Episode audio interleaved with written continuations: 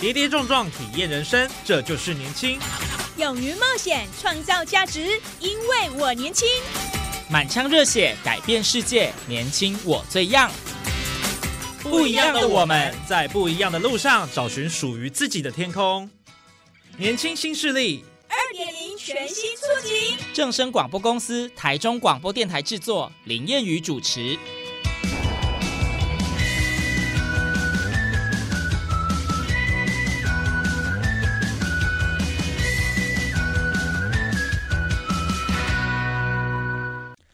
耶！欢迎收听《年轻新势力》，寓教于乐，其乐无穷。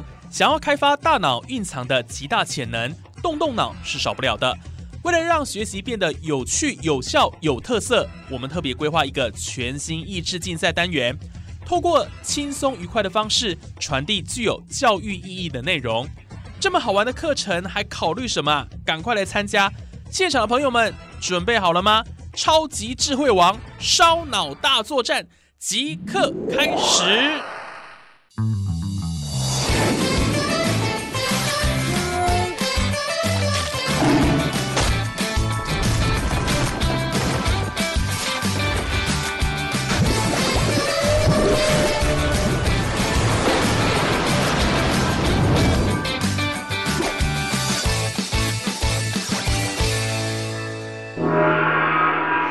超级智慧王烧脑大作战，I'm winner。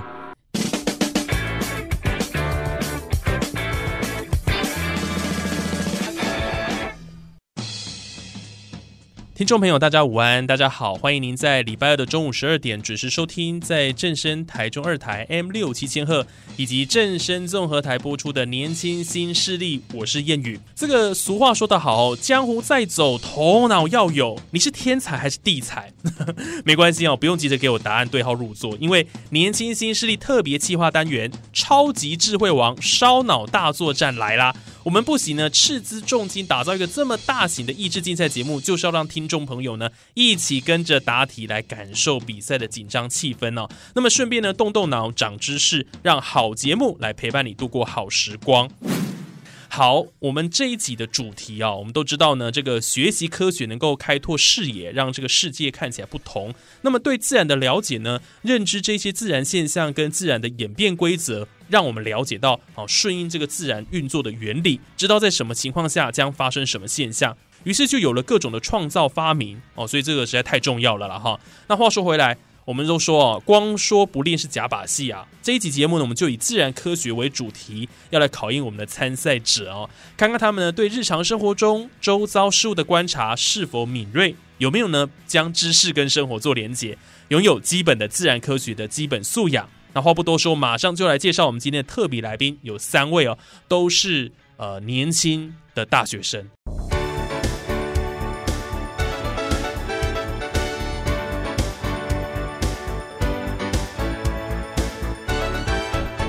来，我们就请他们一一来介绍。听说都是来自医学大学哦。哎呦，今天这个厉害了哈！来，我们先请第一位同学。哎，大家好，我是来自中山医的祖龙。那我是语言治疗与听力学系。那我现在目前大四，正在实习当中。哦，语言治疗与听力学系，所以未来是要当语言治疗师的吗？哎，对，是的。哎，不过听说这个治疗师的部分有分这个。物理治疗、职能治疗，对不对？呃，对。哦，那你为什么当初会想要选语言治疗师？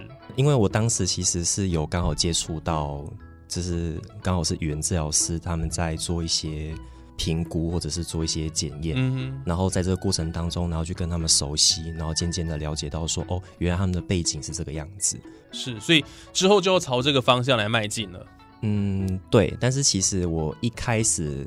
其实跟我一开始想象的有点落差啦，但是后来我念了以后，发现到从中得到还蛮多、蛮多，觉得让自己觉得还蛮有趣的东西，觉得蛮快乐的。那我就就继续就做下去了。嗯，而且当语言治疗师也要有一点耐心，对不对？诶，需要非常大的耐心，非常非常大的耐心。好，先欢迎主龙哈。那么接下来呢，我们就邀请第二位同学，你来介绍一下他。嗨，大家好，我是嘉欣，那我来自中山医学大学，那我是护理系大四的学生，然后我现在在在中山医实习。嗯，所以等于就在自己的学校实习就对了，对，就在自己学校的医医院实习，自己的医院实习这样。嗯，所以未来就是要当护理师。对，目前想要当护理师。嗯，啊，有想说在哪一个呃科别吗？嗯、目前是想说在外科，因为比较符合我的个性，就是喜欢很快这样，步调比较快、哦步调比较快的对哦。好，这个护理师是白衣天使了哈。那尤其像有一些护理师是在急诊的话，那可能又看尽这个人生大小事了哈。人生的这个生命故事就看的很多哈。对啊，很多事情可以看。好，护理师也是很辛苦的工作哈。接下来我们看欢迎第三位同学，哦，大家好，呃，我是江立勋，来自中国医大，现在是医学系大四，也是医学大学，但中国医。对，OK OK，都在台中。都在台中。好，所以未来就是要当医生，可以这么说吗？嗯，顺利的话应该是这样子，没错了。有特别想要学哪一科吗？现在虽然说已经大四，可是其实还因为还没有实习过，所以其实对各科还没有很了解，所以要说现在有什么想法的话，还有点早。对，哦，因为医学是要念七年，嗯，现在改六年了，现在改六年了。哦，哦，所以你现在等于已经过一半就对了啦，嗯大四了哈。好，我们希望说他未来当医医生的这条路上啦，然后有很好的一个表现呐，哈，然后拯救更多的病患。谢谢。好，所以我们今天三位来宾哦，真的都是呃，在我们社会当中哦，是很重要的一股力量哦，哈，未来都是呃这个医学界的这个佼佼者了哈。因为这个中山医、中国医都是中部首屈一指的大医学大学哈。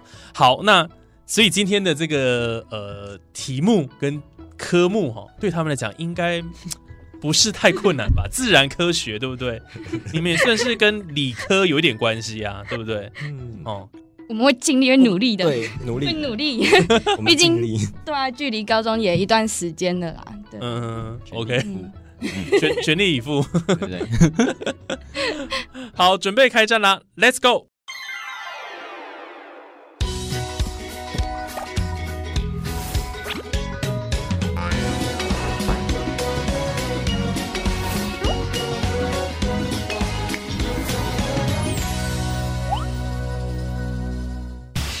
本集赛制采单人挑战赛，唯我独尊，我最行，胜券在握，你不行。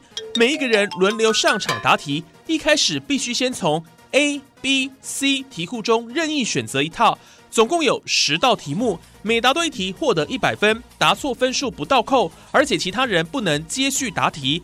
当即答对题数最高者为优胜，若恰好同分，则主持人将随机额外出加分题，最高分者即为最后的赢家。最低分者必须接受残酷的惩罚，太可怕喽！好，那我们接下来呢，我们就现在进行我们的这个单元哦，叫做命运抽抽乐。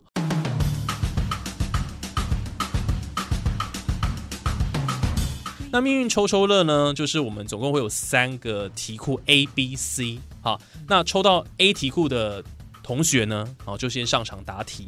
那抽到这个 B 的话，那就是第二顺位了哈。抽到 C 的话，那就是最后的压轴啊。所以呢，我们就为了公平起见，因为每一个题库的难易度不一样，那这个没办法，就是靠你们自己的运气的跟手气。所以呢，我们 A、B、C 哈，来来来，就给你们抽一下。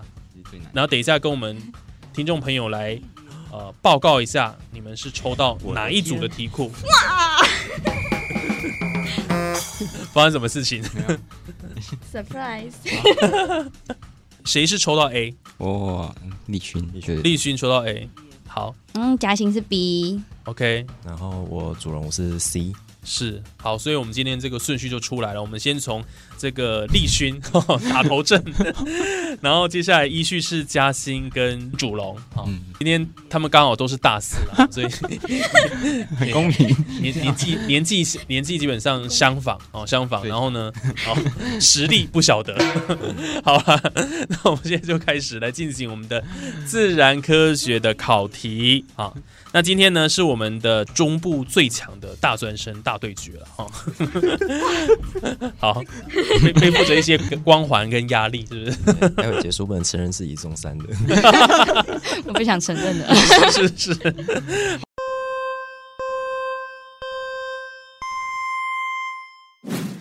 好，我们现在就从第一题开始哈，来进入到第一题了。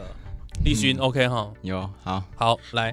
第一题有四种厂牌的冷气机，甲是一百一十伏特一千瓦特，好，乙是两百二十伏特一千瓦特，丙是一百一十伏特一千六百瓦特，丁呢是两百二十伏特，好，一千两百瓦特。请问呢，在正常使用下，对于同样的房间而言，哪一台冷气冷的最快呢？好，A 甲，B 乙，C 丙，D 丁，有没有答案？说它的功率应该是最高吧？可是其实对那个功率那些的公式，我已经忘记它跟什么有关系了。所以应该是感觉是选丙丙或是丁，嗯其，中一个。丙或丁其中一个我不。知道跟它的福特有没有关系，就直接猜丙好了。你要直接猜丙，对对对，好好好。但是刚刚猜起来感觉是有逻辑的哈，不知道答案对不对哈？来，完蛋，好，我要公布喽，答对了，哇，厉害耶，用猜的猜对了这样子。运气厉害厉害。运气运气！我就想说，原本想说其他人先答过，我就可以看他们复习一下我的物理。但是既然是第一个，有，哎，但不错，第一题就答对了哦，就会有一点信心哦，往后面的路继续前进。继续抬下去。立勋讲的是没有错的、哦，这个看功率啦，最大效果就最好。那你看甲跟丙呢，只需要一百一十伏特就能够推动，所以当然先考虑甲跟丙。那一样需要一百一十伏特，丙能够提供一千六百瓦的电力，所以丙制造冷气的速度就比甲快哦。所以呢，答案就是 C 了。所以你的逻辑是对的啦，哈，就是看哪个功率是最大的。好，接下来呢，第二题。人类利用免疫系统的特性来制作新冠疫苗，请问最主要的原理是因为人体内有哪一种细胞的存在呢？A. 浆细胞，B. 记忆细胞，C. 杀手细胞，D. 辅助 T 细胞。这太先进的题目太，先进的题目，你你不是医学生物好，生物好不好？可以用猜，这个不能用猜，这个用猜就被人家。啊，不过疫苗应该是跟记忆性有关，所以应该是猜，不对，不是猜，这个应该是，应该是，好，应该是选 B 啦，记忆细胞。记忆细胞。好，那我们接下来就来公布答案了，到底是不是 B？为什么公布答案都这么兴奋？不是很紧张吗？嘉欣，你一直笑是干嘛？他他他等着 等等着我出答错啊！没有好吗？等着看别人出包了。没有没有没有那么坏心。好，这一题的答案是 B，没有错，答对。哎呦，真的呢，两题了，都两题。已经答对两题了。好了，我们来解释一下哦。因为接种新冠疫苗后呢，会发展出一种记忆细胞，让人体的免疫系统对病毒产生免疫力。所以一旦遇到新冠病毒，免疫系统的抗体跟 T 细胞呃就被激发呢来抵抗病毒。所以科学家预估，如果是百分之七十以上的人口接种了疫苗，对新冠病毒就有防御力，就能够获得这个群体免疫力哦，进而控制这个新冠疫情的蔓延。所以的确是记忆细胞。好，接下来我们看第三题了哈。生物呢，为了适应恶劣的环境，即使是不同的物种，也会渐渐演化出类似的功能。比如说，在河海交界处的湿地生物，为了要适应这样的一个呃广泛而且有盐分很多的环境，而演化出了调节渗透压的器官。请问这种演化，我们把它称之为什么呢？A. 趋同演化，B. 相同演化，C. 共同演化，D. 渐进演化。就是它是一个趋向相同的过程，应该就选趋同演化吧，就是这个国文题目的感觉。嗯，嗯，好，我们来问问看其他两位哈，刚刚听的这一题有没有其他想法？认同他的答案吗？诶，我认同他的答案，因为我一开始也是看到趋看到这个说法，我就觉得应该是趋同演化。嗯而且就像立勋说的，其实这个单元我们之前在上课的时候，其实真的是很快就带过去。所以所以是老师的问题这样吗？嗯，这个 哎对，好，来，我们来公布答案，答对。好，趋同演化呢，叫做 convergent evolution，指的是两种不具亲缘关系的动物长期生活在相同或相似的环境，或称生态系统。那它们因应需要而发展出相同功能的器官，那个器官就叫同工器官了哈。那共同演化的话呢，好，我们看 C 选项呢，是指一一项生物学的性质因为另一项生物学的性质变化而随之变化了哈。那这个共同演化可以发生在许多生理学上的层次，比如说微观下蛋白质中氨基酸的序列啦，或巨观下不同生物的性状变化。好，所以在共同演化的过程当中呢，一项生物就会对另一项生物寄予这个呃施予这个天择压力，来影响后者的演化过程。好，那不管如何啦，这一题答案就是这个趋同演化。好啦，来看第四题哈，请问化石最常分布于下列何种岩石？A. 深层岩，B. 沉积岩，C. 火山岩，D. 变质岩。变质岩好像就变石油了，是吗？我我觉得立勋你每一题都不太确定，但好像都很对。哇，这个运这个运气好，运气好。选 B 好了，沉积岩。沉积岩来公布解答，答对。哎呦，真的是有够厉害的。好，沉积岩当中呢，常常含有化石哦，因为沉积岩是外力作用携带的泥沙等物质沉积而形成的。那么在这些物质中，很有可能就夹带着大量的生物遗体或者是遗迹啊，那最终就进入到沉积岩层中形成化石。比如说呢，有人就在世界最高峰珠穆朗玛峰山上呢，发现了古代海洋生物的化石。那表明呢，组成山体的岩石是沉积岩，而且表面当时这些沉积岩的形成环境是海底，最终因为板块挤压隆起，那整个海底的沉积岩被抬升起来，就形成了喜马拉雅山脉哦。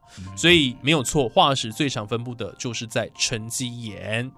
接下来呢，第五题，市区的自来水供应系统是借由什么原理将水分配到各户住家使用的呢？A. 连通管原理，B. 杠杆原理，C. 帕斯卡原理，D. 毛细作用。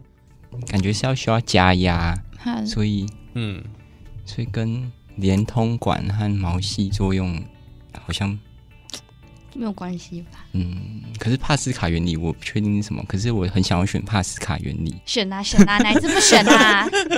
选我已经忘记帕斯卡原理是什么东西，但你没你不知道这个原理，但是你要选它，有一点删去法的概念，删去法。而。且它又刚好是 C，可是我不是很肯定，不是很肯定，没到底没到底肯定啊，每一题都不太肯定，但每一题都答对，但这一题到底会不会答对呢？不晓得，啊，不晓得，这个语气听起来真的吗？我我的语气暗示了什么吗？好了来，我们来公布解答，到底是不是帕斯卡原理呢？好，答错，错了，答错，答错，答案是 A 啦，连通管原理啊。这个连通管原理呢，是一个呃底部相通的装置呢。那水从较高的一边流向较低的一边，那小震荡后呢，容器里的水面的高度会相同，形成叫压力平衡。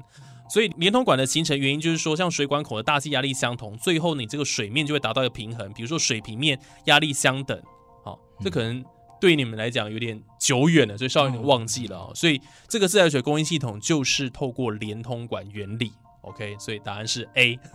嗯，好，第六题，植物呢可以将水送往十几公尺的高端，请问主要的力量是什么呢？A. 蒸散作用，B. 扩散作用，C. 毛细作用，D. 渗透作用。应该是蒸散作用，蒸散作用，因为他说十几公尺，嗯，答对，没有错哦，就是蒸散作用。那蒸散作用是植物体内的水分上升最主要的动力的。当水分由气孔蒸散出去的时候，就会造成临近叶肉部位的水分含量减少。换句话说，蒸散作用就会让该处压力下降，形成负压。因此呢，对维管束中的水柱就产生一股吸引力。只要呢水柱是连续的，好，这个负压就可以经由叶脉传递到根部，将水一路由根部向上拉到叶肉细胞当中。哦，所以呢就是蒸散作用。好，接下来呢第七题了哈。电影《返家十万里》叙述了一名小女孩 Amy 呢，把一窝的燕鸭蛋呢带回家中照顾，而且在小燕鸭们孵化后细心照顾它们，最后驾驶新航机带领它们飞行，进而迁徙回到大自然中的感人故事。那因为 Amy 呢是小燕鸭们孵化后第一个看到的生物，因此他们就把 Amy 当成他们的妈妈，开始跟着 Amy。那这种特殊现象叫做印痕。那有关这个印痕的现象，何者是正确的呢？A. 印痕是一种本能行为。B. 动物会认识父母是天生的。C. 印痕有助于幼体的生存。D. 印痕的产生没有时效性。来这个孵化一打开啊，恐龙啊，妈妈吃掉。是 这样吗？好，来好给我一个答案了哈。好，选 A 好了。选 A，印痕是一种本能行为。嗯，好，确定吗？不太确定，不确定，不确定，但是还是要选这个答案。好，还是得选一个。是，那我们就来公布一下解答了哈。答错了，好，可惜可惜。答案是 C 啦，哈，印痕有助于幼体的生存。其实刚刚讲说本能，它是应该是一种学习行为了，哈，在行为生物学当中，指的是一种不可逆的学习模式。通常在一段比较短的由基因决定的时期里，就一些敏感时期，环境的刺激就会被长久的植入个体的行为当中。后来看来就好像是先天习得的一样，所以本能理论就认为说，这个印痕就是通过学习，哦，掌握一个钥匙刺激形成的一个现象了，哈。所以答案是 C。好，原来是在考这个点。对对对，好，第八题，下列何者是耳温枪测量人体温度的相关原理？A. 热由耳膜以传导的方式经由空气传到耳温枪；B. 热借由热值流动由皮肤传到耳温枪；C. 热由耳膜以辐射的方式传到耳温枪；D. 热由耳膜以对流的方式经由空气传到耳温枪。念起来都蛮像的哈。好。请问耳温枪测量人体温度的原理是哪一个呢？你觉得？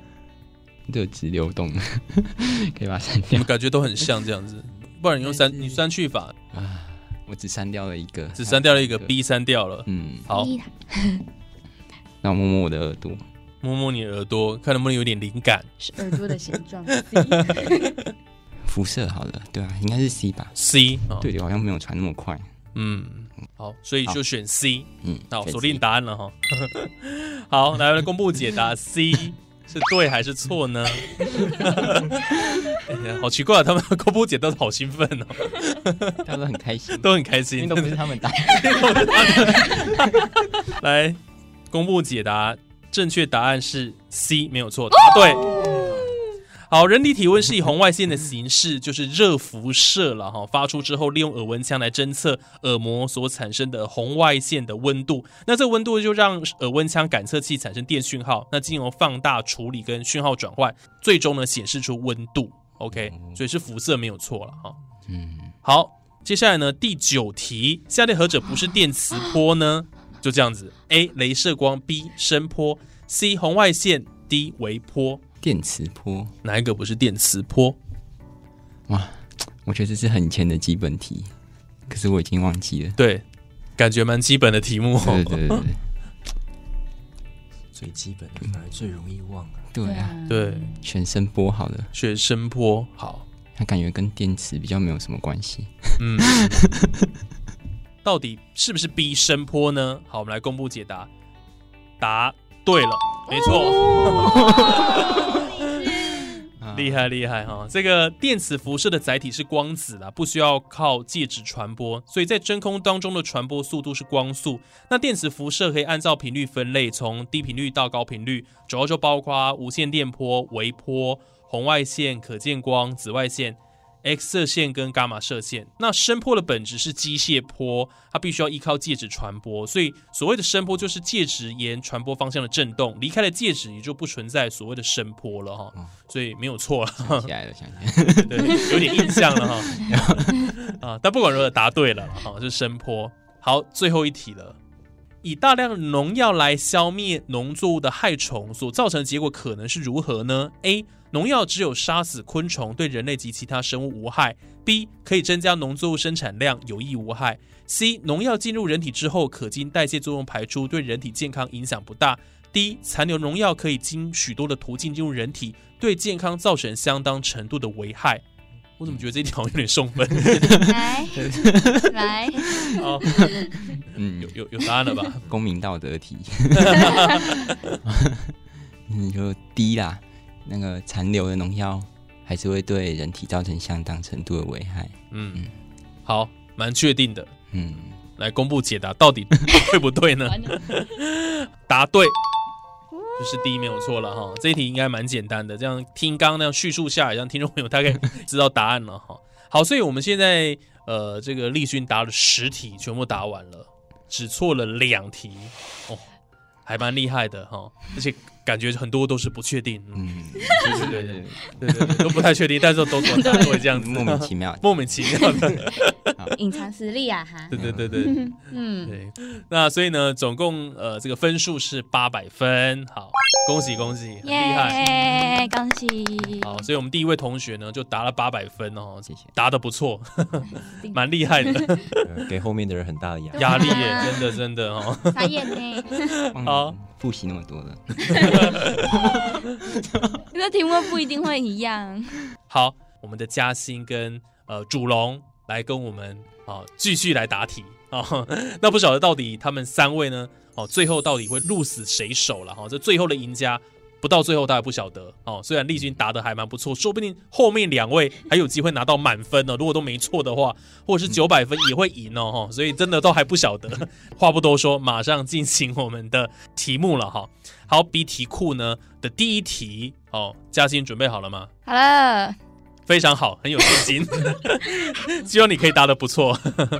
好，下列何种物质是导致河流优氧化的主因呢？A. 重金属，B. 油轮油污，C. 戴奥辛，D. 营养盐类。我 想一下，需要需要思考一下优哦。氧化，优氧化，嗯，我觉得是猪诶。你觉得是主营养盐类？对啊，因为有盐类才会有养分，然后让藻类之类的去生成，所以应该是猪。就选猪了。第一，对，就选猪了。猪猪哈。好，营养盐类，我们来看答对还是答错哈。公布解答，答对了。哦，没错，营养盐类。好，优氧化的原因是因为水体中的营养盐过多哦，使藻类呢啊大量繁殖，造成藻华，那覆盖在水体表面，使得下层的生物无法照到阳光。那么藻华呢也会大量的消耗氧气，造成水体中的生物大量死亡。好，所以是营养盐类。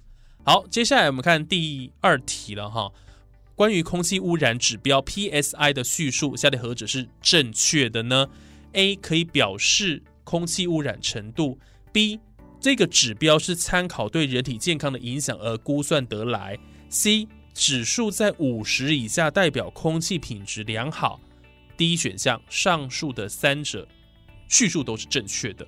A 是对的，然后 B 先留着，C 嗯还是不对啊？A 是对的，他是叫我选对的。选对的哦，嗯，其实搞不好以上都对啊。我觉得，所以你觉得以上都对？你好烦。等一下，五十以下对了，空气是好的。好啊，选猪了，就猪了，猪了，就猪了，就猪了，就猪了，是好好，感觉还蛮确定的。就是猪了就。是猪了，就是猪了就是猪了。对啊，嗯嗯，我们广播听起来会想说，为什么是猪？就是猪，就是猪。哦没，D 都会讲错猪啦 a B C 点对 D。D D D。好，那我们来公布解答哈，答对了，没错哦。好啦，这个空气污染指标呢，就是依据监测资料，将当日的空气中的悬浮微粒，好 PM 十，也就是粒径十微米以下的细微粒。啊，然后二氧化硫、二氧化氮、一氧化碳跟臭氧浓度等等的数值，以及对人体健康的影响程度，分别换算出不同污染物的负指标值，再以当日呢各负指标值的最大值来作为呢该测站当天的空气污染指标值 PSI。那指数在五十以下，就是代表空气品质良好。所以啊，这些 A、B、C 的叙述都是正确的了。OK，好。好的，比赛进行到这边，中国医药大学医学系江立勋同学答对八题，获得八百分；中山医学大学护理系林嘉欣同学目前则是一连答对两题。他能够延续这样气势到最后吗？中部最强大学生大对决，胜负未定。下一集请继续收听《年轻新势力之超级智慧王烧脑大作战》，I'm winner。